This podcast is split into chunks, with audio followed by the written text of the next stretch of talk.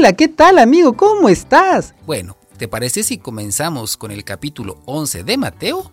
¡Adelante! Juan el Bautista. Cuando Jesús terminó de dar estas instrucciones a sus doce discípulos, se fue para enseñar y anunciar las buenas noticias en otros pueblos. Juan el Bautista, que estaba en la cárcel, oyó hablar de todo lo que Jesús hacía y envió a algunos de sus propios discípulos para que le preguntaran a Jesús, ¿Eres tú el Mesías que Dios prometió enviarnos o debemos esperar a otro? Jesús respondió, Regresen y cuéntenle a Juan todo lo que ustedes están oyendo y viendo. Ahora los ciegos pueden ver, los cojos caminan bien, los leprosos quedan sanos y los sordos ya pueden oír. Los que estaban muertos han vuelto a la vida y a los pobres se les anuncia la buena noticia de salvación. Dios va a bendecir a los que me ven hacer esto y no me abandonan. Cuando los discípulos de Juan se fueron, Jesús comenzó a hablar con la gente acerca de Juan y les dijo, Cuando ustedes fueron al desierto, ¿a quién vieron allí? ¿Acaso vieron a un hombre doblado como las cañas que dobla el viento? ¿Acaso vieron a alguien vestido con ropa muy lujosa? Recuerden que los que se visten así viven en palacios como los reyes. ¿A quién vieron entonces? ¿Acaso vieron a un profeta? Por supuesto que sí. En realidad, Juan era más que un profeta, era el mensajero de quien Dios había hablado cuando dijo, Yo envío mi mensajero delante de ti a preparar todo para tu llegada.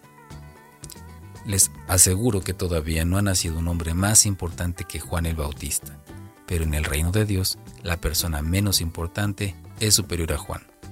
Desde que Juan el Bautista comenzó a predicar hasta ahora, el reino de Dios avanza a pesar de sus enemigos. Solo la gente valiente y decidida logra formar parte de él.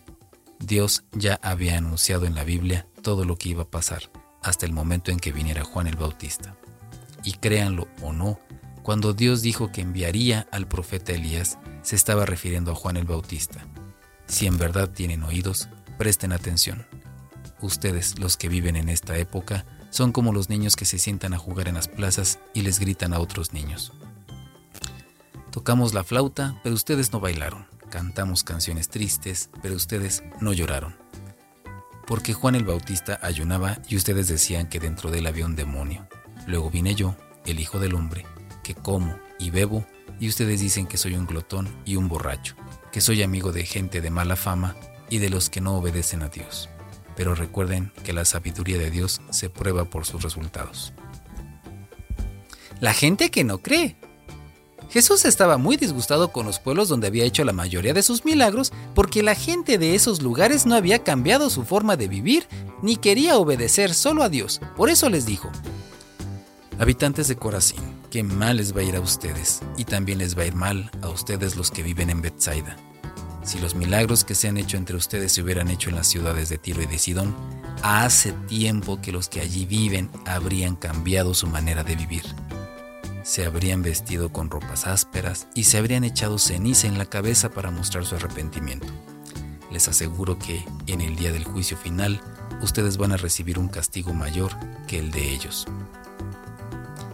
Y ustedes, habitantes del pueblo de Cafarnaúm, que creen que ya están en el cielo, déjenme decirles que van a ser enviados a lo más profundo del invierno, del infierno. Si los milagros que se han hecho entre ustedes se hubieran hecho entre los habitantes de la ciudad de Sodoma, ellos habrían cambiado y la ciudad aún existiría. Les aseguro que en el día del juicio final, el castigo que ustedes recibirán será peor que el de ellos. Jesús alaba a Dios. En ese momento Jesús se dirigió a Dios y le dijo, Padre, tú gobiernas en el cielo y en la tierra. Te doy gracias porque no mostraste estas cosas a los que saben mucho y son sabios, sino que las mostraste a los niños.